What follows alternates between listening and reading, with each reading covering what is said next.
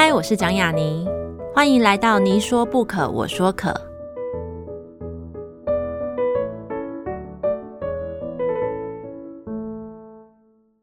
这个节目在爱听听抢先首播，欢迎大家关注我的节目。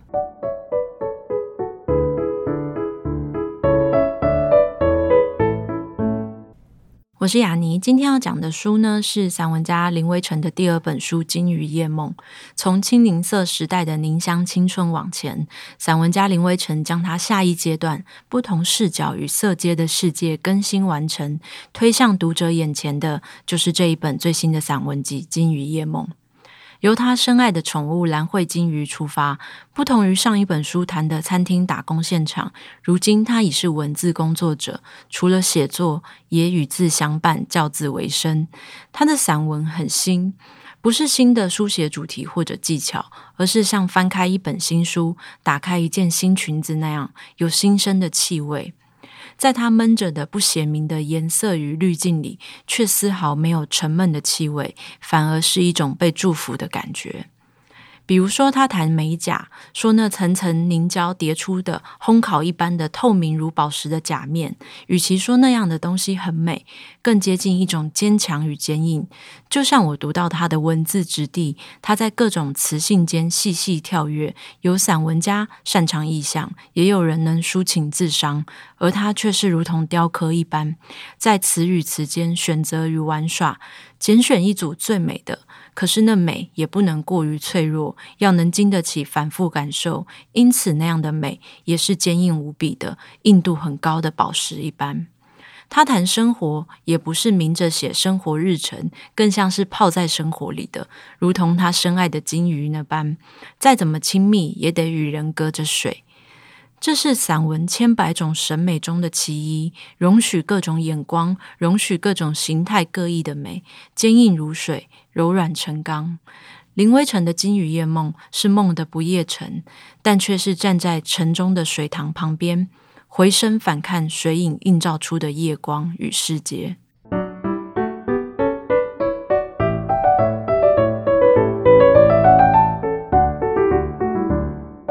大家好，这里是你说不可，我说可，我是雅妮。今天请到的来宾跟要谈的书呢，是我自己非常喜欢的一个，现在这几年散文写作非常厉害，出了第二本散文集的一个散文写者。然后他叫做林微晨，他的第一本书我相信蛮多人都有读过，叫《清宁色时代》。然后这一本新的文集呢，叫做《鲸鱼夜梦》。不管是从书的封面到呃文字，然后甚至是整体的那个氛围，我觉得都跟书。书名非常的契合，让我们欢迎微尘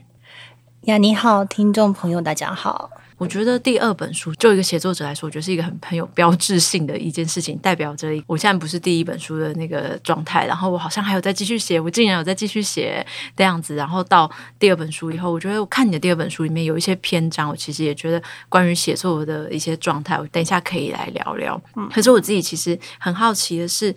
我自己记得，我自己第一本书出的，不管是通告也好，然后邀稿也好，整个人的状态，我觉得都蛮新鲜的。然后到了第二本以后，我觉得那是一个不太一样的感受。你自己觉得，从青银色时代到现在这本《金鱼夜梦》出版这件事情，有对你的生活、对你的工作有什么改变吗？如果要说有改变的话，也都是很普通、很普通的改变，嗯、像可能。就是邀稿的机会增加，然后或者是会有读者传讯息来讲一些他们的感想，但其实都是很普通、很普通的改变，也没有什么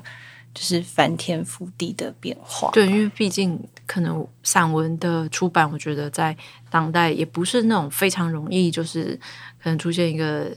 惊世的天才，然后超级卖座，然后改变了他的人生跟家族的命运这种事情。对，当然是不会。可是对你而言，就是这一个，我觉得可能说起来，我觉得跟相对实际在工作这件事情比起来，写作是蛮虚幻的一件事情啦。就是这件事情对你来说，你是怎么样确认说，哦，我竟然就这样子写出了第一本书，然后写到了第二本书？就是你觉得写作这件事情，就是为什么你会坚持下去啊？你就是他们平常在你的日常当中，它是一个什么样的事情，或者什么样的一个存在？可能是因为我觉得我好像也不会做其他的事情吧，就 就只会写东西，只会写一些东西，然后就在写的过程中感觉到一点小小的快乐。嗯，好像就只是因为这样就一直写下去，但也没有什么很远大的目标或是规划。嗯，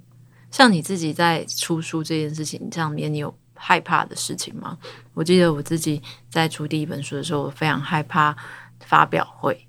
就是、哦、是新书发表会。对，对害怕的事情哦，也没有特别害怕的事情。嗯，通常大家会害怕什么事情啊？通常每个人都不一样吧。嗯、有些人可能是觉得是对人，就是跟在跟其他人接触；而有些人可能是觉得面对读者，就像你刚刚讲的，可能偶尔会收到一些读者的讯息，嗯、那些讯息。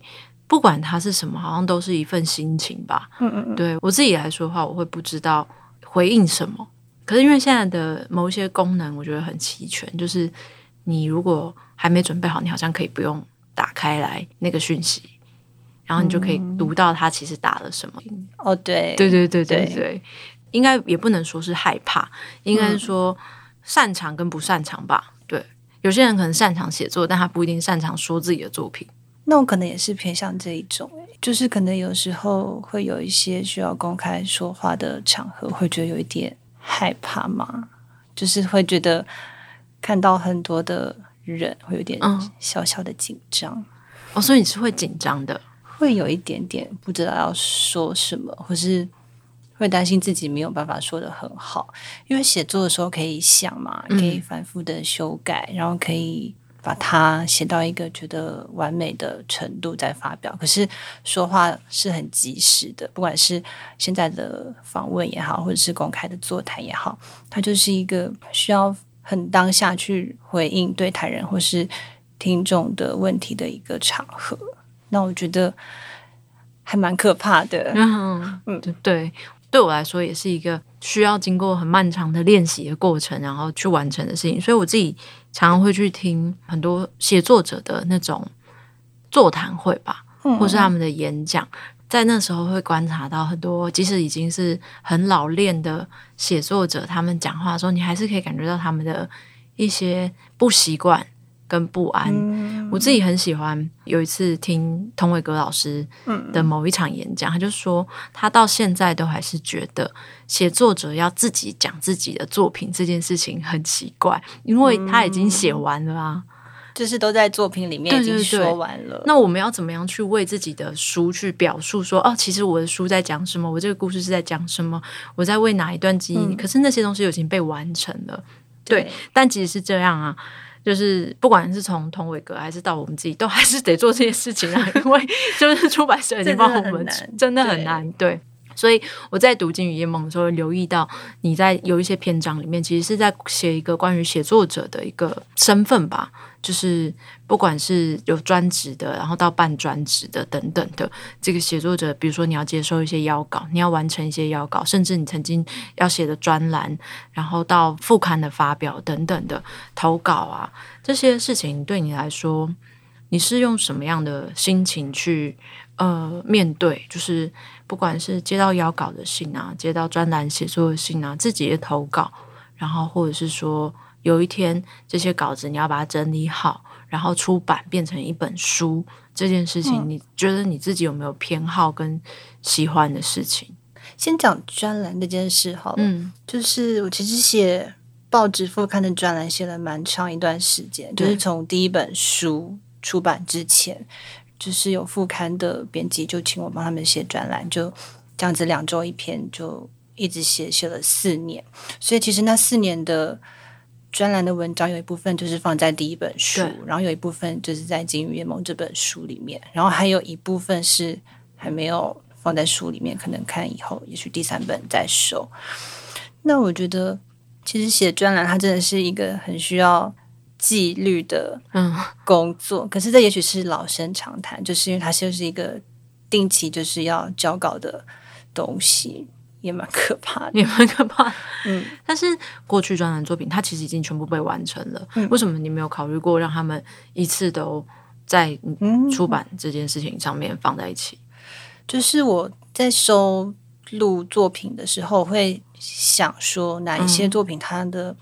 内在的关切是比较接近的，嗯、我就会把它放在同一本书里面，然后我再去写一些我觉得可以呼应这群文章的新文章，嗯、就是把它变成一个比较有整体性的书。我觉得好像有一点像是歌手在出单曲跟做专辑的差别，嗯、就是他们可能会先出几张单曲。然后最后要做专辑的时候，他也许不一定会把之前的单曲全部都收进去，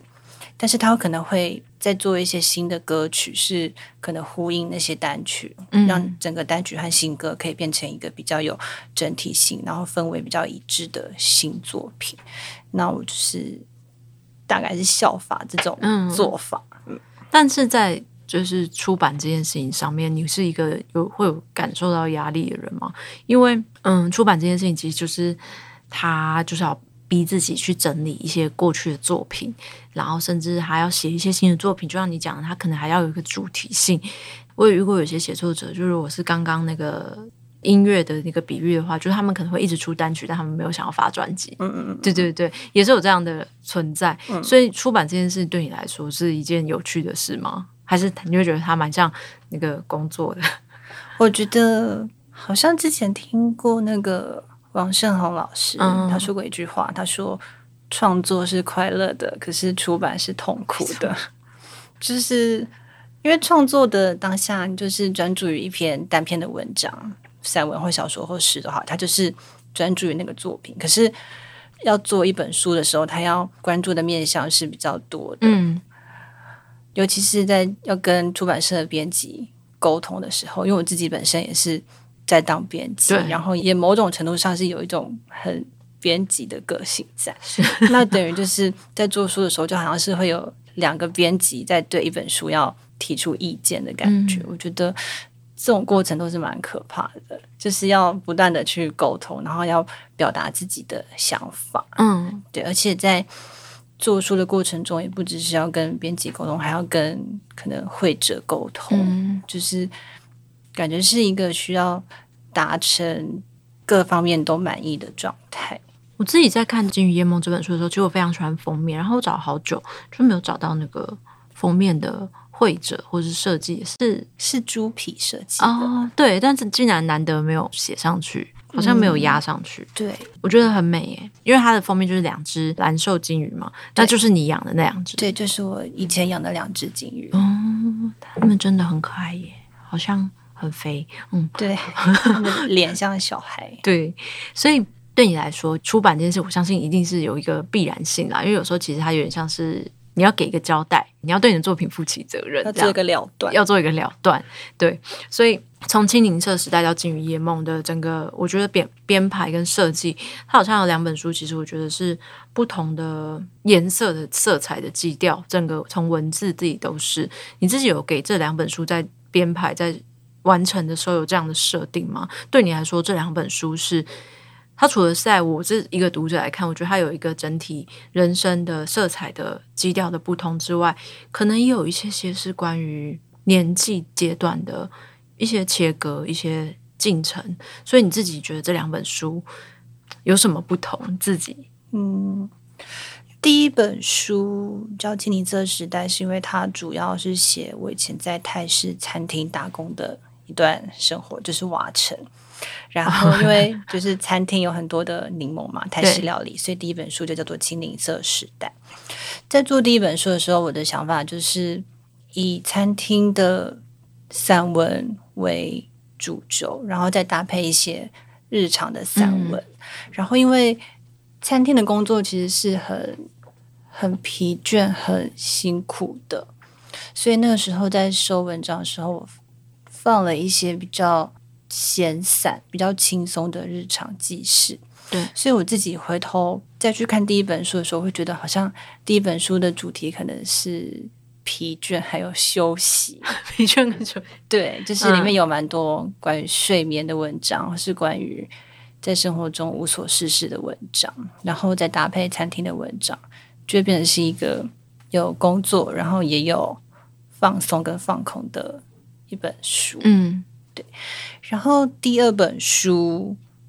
的主轴就是写养金鱼的事情。对，然后在收集他文章的时候，也是搭配着养金鱼获得的一些体悟，比方说有些很好的、很美的东西，它其实是很容易就消散的。嗯、然后就是从这样子的关于金鱼的体悟，再去构思了一些其他类似的想法的文章，然后最后集结成一本书。所以第二本书的主题，如果要归纳的话，应该就是美丽还有消失吧。嗯，对，大概是这样子。我我自己在读《青年色时代到金鱼夜梦》，我自己会觉得很像是在看一个有女初长成的故事，然后就是 或是一个学妹，然后她以前就是很放空，空到你会想要说 “hello hello”，行行，就是看我一下，然后到后来就是。呃，我自己很喜欢《金鱼夜梦》里面讲那个光疗美甲的篇章。哦嗯嗯嗯、我觉得最喜欢的一个比喻是，与其说光疗美甲代代表是美丽或其他，你觉得代表其实是坚硬。哦，对，觉得是哦，对，就是哎，学妹来到了一个坚硬的 美的珠宝的时期，这样子。嗯、对对对，就是我自己会觉得很喜欢。呃，散文写作，或者说大家都会说啊，台湾的散文书写者，尤其是女性，有一个美文的传统。那我有时候都会不懂这句话是褒还是贬，嗯、就是所谓美文的传统是什么？是到底美文是褒还是传统是贬，还是相反？但我后来想说，哎，美不好吗？美很强悍哎，总比不美好吧？嗯、对，就是这我自己的感觉，所以我自己非常喜欢任何一切在散文里面。能够把事事物显得很美好，就算它是很容易消散的也好，很坚硬的也好，或者是是不美的事情写得很美也好，我觉得那就是一个散文的本事跟散文的选择。所以我自己其实非常喜欢《清一色时代》跟《金鱼夜梦》。嗯，那同样我也会很好奇说，你选择书写散文这件事情，我很喜欢包子义在帮你写的推荐序里面提到的一段，他说，其实散文是一种即兴。对，就是你自己会觉得它是一个这样的存在吗？因为我我相信散文的写作者百百种，有一些人他是一种很即兴的东西，但有一些人其实他是非常非常具有策略性跟主题性的去书写。对，所以我很好奇，呃，你是属于哪一种的？对，这一题让我。疑惑了很久，就是我看了包子义帮我写的序，然后他说我的散文是有一种即兴的特质。你有时候看推荐序的时候，你会想说：“哎，这个人写的是我吗？”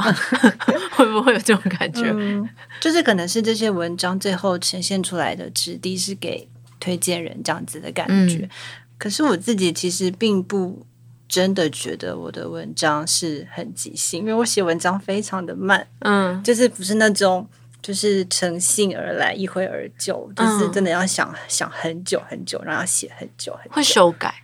会修改，嗯，而且通常初稿都很差。哦，所以你自己有算过，说到一篇散文的完成，它可能会经过几次的修改，或是它平均时间是多久吗？我通常是这样子，就是我有一个私密的脸书账号，嗯，就是我会把写好的文章的草稿，就是贴在。就是发文的地方，然后之后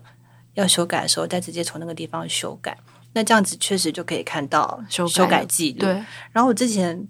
有一次真的有回头去看最近几个写的，大概都是会二十到三十个修改的记录，嗯、会是嗯回头又修改了二十次或三十次。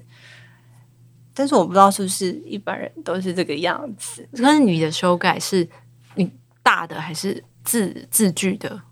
每一次都不同。嗯，就是一开始可能先写出一个草稿，然后之后调整一下结构，然后把文章的理路变清晰之后，嗯、然后再来想细部的用词，这样可以再变得更好，然后慢慢的改善它。所以有时候可能动很大，但有时候可能只是想到一个字可以怎么改会更好，那又再修改一次，嗯、大概是这样子。就像刚刚你谈到那个关键字，我觉得也是我自己读到关键字，我觉得很重要的一个散文应该要做到的事情，但它其实很难做到各个不同层次，就是美这件事情。对，所以你认为美的散文是什么样子？嗯，对。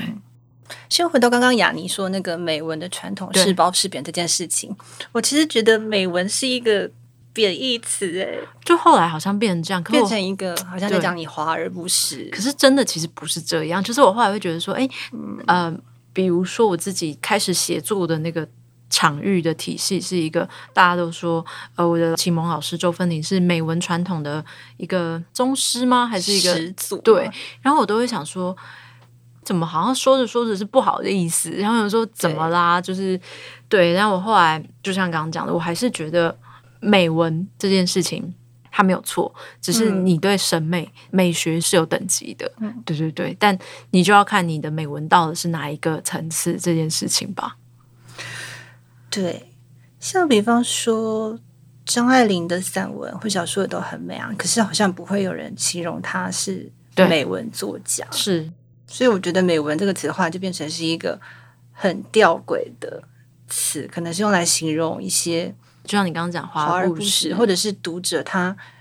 其实看不出来这个文章在说什么，是，但是不代表这个文章没有内容，只是可能读者他看不出来这个文章他想要表达的东西，读者只看见一些词，他也许看不懂，他就会觉得说这些是美文，是华而不实，是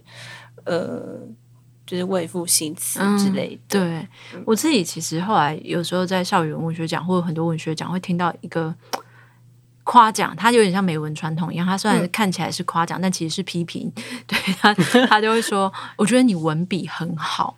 嗯，然后我想说。怎么啦？我们现在到底怎么啦？就是文笔好有错，文笔好也错，美也错了，就是怎么啦？就是像你一样不美才对吗？但我后来觉得，我们要把“美文”这句话拿回来的原因是，美这件事情不会有错。嗯，对，是你怎么样去认知？其实文学当然容许不美，可是容许不美这件事到后来不代表美是。不在里面的，对，所以我会很很喜欢《金鱼夜梦》，然后有时候也会跟许多写作的朋友谈论，比如说美甲那篇的文章的时候，我都会觉得，哦，这就是我们要拿回来的东西，拿回美文吗？拿回来啊，全部拿回来啊！我自己觉得怎样算是美吗？其实我在写作的时候也并没有特别想要去写一篇美的文章，嗯、我觉得我只是很要求自己要。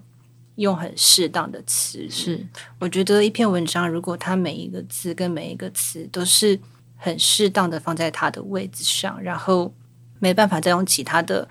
字或没有更好的词可以替代的话，那篇文章自然就会是美的了。嗯，但同样的回到美文探讨，我觉得美文的层次跟等级其实就来自于一开始抱持的是你要写一篇很美的文章，还是你只是想要像刚刚维辰说的那样，就是。你觉得那些字跟词应该在一个适当的地方呈现出它适当的样子？我觉得过去可能很长一段时间，文学奖跟学院去得奖的散文作品，就是他的目标是写一篇很美的文章，这件事就会被看破手脚。嗯、就是我，我都会觉得说，哎，要想象读者是超级聪明的人，千万不要觉得你在搞什么，他们看不懂，就觉得、嗯、是是对，所以就是要做到这些地方。那当然，我自己也很喜欢《金鱼夜梦》的另外一点，就是除了是一个广为宣传的一个狗派的女子之外，我也是一个非常喜欢各种不同动物跟生物。我觉得我们今天好像在探讨各种不同词汇的词性哦。就像我觉得宠物其实不是贬义词，后来很多动保人士会觉得说，哦，你不能叫你的宠物，对，你要扮小孩，对你的猫小孩。然后我就会觉得说，为什么呢？可是他说我的宠物。最近过年，大家都会重看《甄嬛传》哦，对我也有。对，然后皇上也有说啊，宠也是一种爱啊。哦、我就觉得，对啊，呃，有时候这样子的感觉，就是在在里面，我觉得非常喜欢《金鱼夜梦》，是在很多地方，其实你非常大胆的使用了“宠物”两个字。嗯嗯，我觉得这是一个。很有趣的地方，然后你也很多地方是献给了自己宠物的书写在里面。我觉得那些地方都很深情、很柔软，然后甚至有时候深情到有点执着的这些地方，都给你的宠物，不管是你家人的狗狗，或是你自己的金鱼，其实你都有写到。所以我会想想要知道，魏晨你会怎么看待在散文里面书写这种关系，然后甚至是这种关系的结束。我觉得这是一个散文经常会遇到的题材，嗯、但它其实非常非常非常难选择轻或重。先讲宠物这件事哈，嗯、就是刚刚雅尼说，现在好像宠物变成是一个贬义词，把动物给物化了，或者是去人性化的感觉。对，就是其实我也想到一件事情，书里面有写到，就是曾经有一个读者，他写信问我说，为什么我写到动物的时候，写到他都是用牛牛字旁的他？嗯嗯嗯，就是对于读者，那位读者来说，他可能觉得应该要用人字旁或者女字旁的他，把动物当成是人一样。来书写才是对于动物的爱护，还有就是敬重。可是我又觉得这样好像有点奇怪，因为这样子好像是说我们必须要把动物当成跟人类一样，才算是对动物的重视。可是这样子其实是有一种人类是高于动物的位阶。所以才会认为说，我们必须把动物提高到人的位置，才算是尊重动物。我觉得这种想法里面本身是有一点点小小的矛盾的。对，所以我写动物的时候，都一律是用牛字旁的“它”，嗯，然后直接就称呼他们是宠物。对，对，因为我就觉得，就让动物当它的动物就好，它不需要变成人，它也不是小孩，它也不是朋友。所以他也许有小孩或是朋友的特质，可是它终究它的本质就是一只猫咪或一只狗或一只金鱼。我觉得让他们当他们的动物，这样就够了。嗯、对我自己在浩瀚的动物书写，或是说描述自己人跟宠物的离别跟相处的这些文章当中，我自己也是偏向微尘这一个选择。我会觉得他们就是狗狗、猫猫，他们就是金鱼，他们可能就是。老虎、狮子，他们就是他们啊，因为他们不是人，哦、但不是因为他们是狗狗、猫猫，他们就低我们一等。没有，他们就是一个客观存在，嗯、就像那个男人、那个女人是一个客观存在一样。嗯、所以我我我自己觉得，呃，散文很好看，或者是说厉害的散文很好看，原因就是其实你在里面还可以读到那个书写者的。选择跟他对这个世界的看法，对，其实都藏得很深，对，所以就我自己很觉得《金鱼夜梦》非常好看，原因就是它里面藏了很多审美啊，啊，不对，有一些写作者也不太习惯被夸奖。刚刚有人发出了“恶啊”的声音，对对对。那同样，我们就是接着谈这个更难的地方，嗯、就是用散文写告别这件事情吧。对，蛮、嗯、有趣的地方，偷偷观察到的一件事情是，你还没有非常盛大的处理任何形式的告别。这好像是跟我某一种写作习惯有关系，就是我其实不太会写自己私人很私密的事情。嗯，嗯，目前在第一本书和第二本书写的比较多，都是对这个世界的关注和凝视。嗯嗯，所以我常常被某一些人说我的文章好像都很没有感情哦，但他们所谓的感情可能是指。暴露这件事情，暴露或者是一种抒情文的感觉。嗯、可是我真的好像 我不太会写抒情文，嗯，我不太会写就是很多家人的事情。当然这本书里面有，但都是写一些很我觉得很很浅很浅可以给大家看的事情。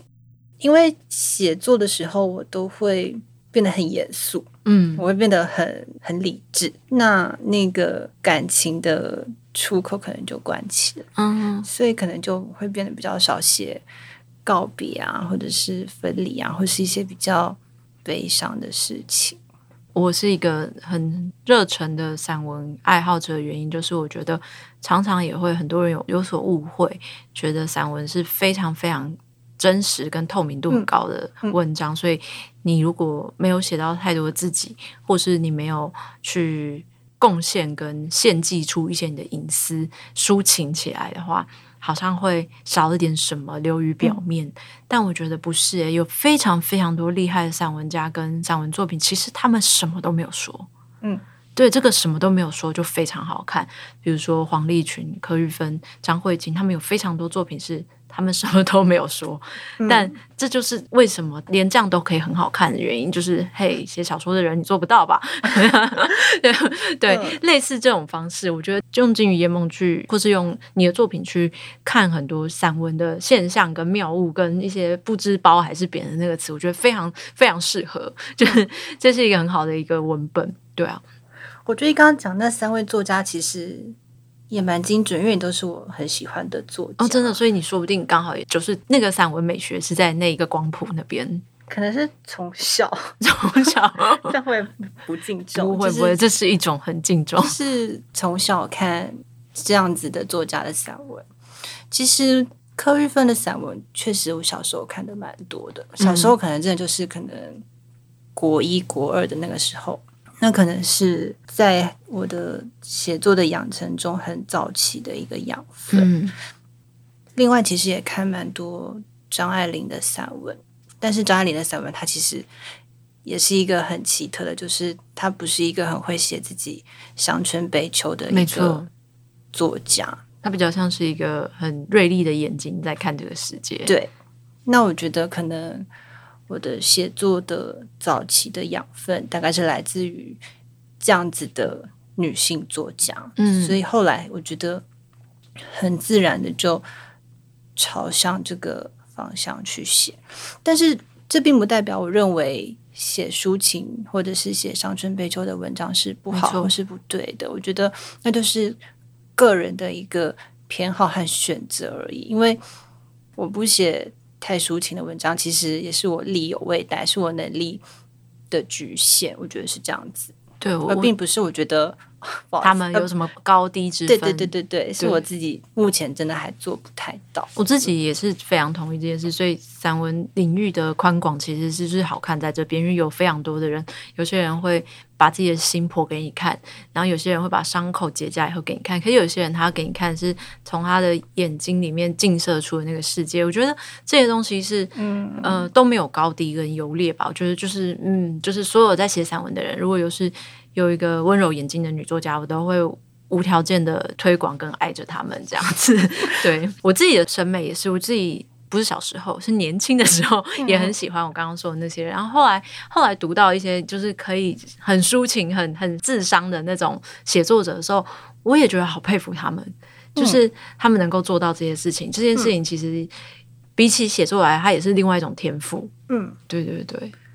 一阵子之前在看白桥的散文，嗯，《莫格雪罗》，嗯，就我觉得他跟我是就是完全不同的两种取向。他写很多自己的家族的故事，然后写自己很隐私的事情，用一种很华丽然后很颓废的笔法把它写出来，也很美，也很美，然后也很厉害。对，我上次也是跟白桥。私下聊到你作品，他他也很喜欢你，就是不如我们现在 散文联谊。好，对，但是实际上来说，我觉得这就是呃，常常会有人说，呃，其实，在很多文学场合或聚会上面，其实还是会有一个感觉，就是尤其是我遇到同样在写散文的人，都会有一种，哎，散文好像偏向一种弱势的一种文类。不得不说，可能好像也是啦，因为它毕竟没有故事可以改编，可以影视化，比较不多。对，所以我觉得，可是，在华人的传统里面，我们的中文的词性可以带我们到很多不同的排列组合里面。这个东西就是它就造成了一个独特的东西，就是散文。嗯，对，所以我还是会觉得大家要多读散文，就是因为好像在别的文化文学的传统里面没有这样子的。美文的东西存在，它可能是哲理性的东西，它可能是游记类的东西，它可能是某一种回忆录，但它不太会有一个东西是能够像我们刚刚讲的那样，就是我其实没有在写自己的事情，嗯，可是我依然写了某种自己。嗯，对，因为我今天就是好像在读一本书的时候，也像是一个。占卜的游戏可以让你感觉到这个人是什么样，所以我就感觉到威辰应该是一个话比较少的人，所以我为他准备了我们很久没有见到的快问快答的，就是比较简单啊，比如说二选一跟快问快答，我觉得都很好玩。那我觉得这个游戏好玩之处是在于它不一定要简答，也不一定要很快，但是你就是要回答这而已就好。对，好，所以我的第一个问题是，不知道你有没有喜欢的文集或者作家，他可以很多。也可以一个喜欢的作家，就除了刚刚提到的那三位台湾的当代女作家之外，我自己也看，确实看蛮多张爱玲的小说和散文，应该就是几乎都看过了。嗯、所以我觉得张爱玲她也确实是我在生命中一个很重要的写作的启蒙。我觉得是这个样子。嗯、那你比较喜欢她的散文还是小说？我喜欢他的小说，也喜欢他的散文。嗯，很难选，很难选。对，但是我觉得谈到张爱玲的时候，很多人都会就是去争论说他早期写的比较好，还是他晚期写的比较不好等等。嗯、但我觉得对我来说，因为张爱玲她已经对我来说是一个很重要的，她是启蒙的作家，所以我觉得不管是她早期写的，或者是中期写，或是晚期到美国之后写的，嗯、我觉得我都很喜欢。包含就是他过世以后被再拿出来出版那些，对，可以说是未完的稿子，或是不想要被看见的稿子，那些我就就没有特别特别喜欢。对，像什么少帅啊，对啊，少帅、雷峰塔啊，对，因为其实张爱玲她很多没有发表的东西，她其实是会把它里面的某一些段落再移去其他的作品去。放在里面，所以我想他没有发表，应该是有他自己的理由。而且说不定就有点像是你的那个私人脸书，他还没有完成编辑啊，被别人挖出来。对，对我自己也会觉得那些作品对我来说，我没有觉得写的不好，我觉得依然写的很好，可是读起来有点残忍。对对，但是我很喜欢小团圆，嗯，小团圆真的是很好看。小团圆应该是我觉得张爱玲写的最好的小说，嗯，就是比起早期的可能红白玫瑰啊，或倾城之恋等等，嗯、我觉得我最喜欢的还是小团圆。嗯，我觉得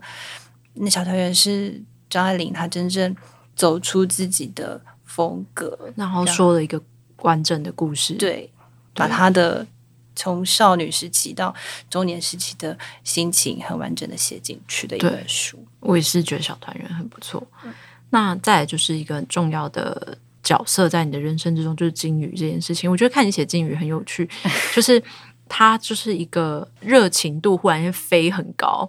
就是那个对对对，你陷入一个金鱼有多好的那个。murmur 小回圈里面，嗯、对，所以我觉得那些篇章跟其他文章，我觉得有一个精神感的断裂，我觉得很有趣。嗯，对，所以你自己觉得金鱼的最可爱，或是它可爱之处是什么？就为什么是金鱼？因为我有遇过朋友，他是很喜欢鹦鹉嘛，嗯、或者很喜欢刺猬，但是你觉得为什么是金鱼？嗯、我觉得可能是因为金鱼它住在水里面，会让人觉得有一种距离感。嗯嗯，其实我也并不是每一种。金鱼都喜欢，哦、因为其实蛮多金鱼的样子还蛮可怕。对，我就是特别喜欢书里面写的蓝瘦金鱼，因为他们就是身体比较圆润，然后脸也就是圆滚滚的。对，但这其实也很像很多人会喜欢，就是幼猫或幼犬，就是他们都有一种圆形、圆圆润的感觉。对，好像是这样子。所以你喜欢圆形？就是有这种婴儿的感觉，哦、所以你喜欢婴儿，就是推坑，就是拉拉熊之类的，哦、就是这种圆圆滚滚的感觉。嗯，对，我觉得好像是，因为他们真的就是很像婴儿。好，然后再一个是同样的也是散文这件事，就是你对你来说，你觉得散文的可爱之处是在哪边？散文的可爱之处，我觉得是可以让自己的思考更清晰吧。就是很多时候，我觉得我是真真的写完某个事情之后，才开始认识那个事情。嗯，比方说写指甲好了，嗯、是写完指甲之后，才真正了解到哦，原来我是这样子看待指甲、看待美甲这件事情。或者是可能写花，也是我写完之后，才真正明白哦，原来我自己是这样子理解花这个东西。所以我觉得这是一个很奇妙的过程，就是。是在我写完之后，然后我看那个写下来的东西，结果更认识了自己。嗯，我觉得这是很神奇的地方，也是散文很可爱的地方。我自己也非常同意这一点。我觉得有时候写一篇文章，写到最后，不管是一件物物品或是一个人，你会在最后尘埃落定，就是啊，原来其实这是爱，或是这是美，或这是什么？嗯、对对对。但你在一开始写的时候，完完全全没有想到。就是你会这样想，然后有时候写完以后会想说：“哎、嗯，我怎么会这样想？我真是成熟啊！”就是有时候也会有这样的感受。对，所以我也觉得散文可爱之处可能是在这边吧。因为小说跟诗，我觉得比较不能这样操作，因为它很像一个旅程，好像没有办法是一个未知的旅程。对，嗯。那你觉得写作这件事情呢？因为其实写作的可爱之处这件事情，我觉得比较难回答。因为我觉得写作除了写作那篇文章这件事情之外，其他延伸出去的事情都有点烦人。嗯，对。我觉得写作不可爱，我觉得写作很难，而且很辛苦。我到现在都还是这样子想。可能有些人听到这种说法会觉得很惊讶，嗯，可是真的对我来说，写作真的不是一件洋洋洒洒一下子就就是长篇大论的事情。我觉得写作是好像在可能雕刻一个珠宝，嗯。或者是画油画，层层叠叠的涂上去，它是一个非常非常缓慢的创作过程，所以我觉得写作是非常非常困难的，对，也很辛苦。我觉得对我来说，嗯，对我自己也很羡慕那种超级天才型，其实是存在这样的写作者，嗯、他们可以就是不修改。一页几万字，然后那篇作品就带他们到很远的地方，嗯嗯、然后我就会想说，哦，哦，哦，是我这辈子到不了的地方，对对啊，很厉害。所以没有在题目里面的最后一题是想问说，那对你来说还有种种的辛苦之处，就像你讲，你可能必须经过无数次的修改与编辑，然后到最后才确认出。这篇文章的模样，但你为什么还是选择写作这件事情？因为我相信，可能有很多人没有选择写作，但他有这些感受的人，他们会去做很多别的事情，比如说像是拍抖音啊，或者是说像是做其他内容创作这件事。那、嗯、你为什么选择写作？可能是因为我觉得文字是一件很特别的事情，我想要用文字这个素材去。描写看到的世界，而且可能也刚好我擅长的事情就是文字，嗯，这个东西。好像是一个自己的专长，但其实也可能是自己唯一会的事情。就是所谓的专长，其实也可能是这个人的局限，嗯，嗯，所以也许会写作也是我自己的一个局限，我的一个缺点，我只能用写作这种方式去表达。我自己的想法，嗯，好，被你这么一说，好像没错。虽然通常在往常的最后，我都会说期待下一本书的作品，但我知道，其实散文书写者很难随意被期待，嗯、而且期待其实造就不出下一部作品，嗯、因为有些事情需要时间。散文书写绝对是需要时间的。嗯、我也很喜欢看小说家的散文嘛，比如说王安忆的散文，嗯，他说他觉得散文这种东西不能多写，因为写多了就是掺了水的。我就是自己也觉得是如此，所以我不能跟维辰说哦，那我希望快点看到你的下一本作品。但我可能说，那或许按照你刚刚的回答来说的话，或许我们可以期待，我们可以拓展出更多其他的表达方式吧，嗯、或是嗯，另外一种书写方式，比如说拍抖音，好烂，只想出这个，嗯、对啊，不管是什么，对，但就是很开心今天可以跟维辰聊天，今天谢谢维辰，谢谢雅妮。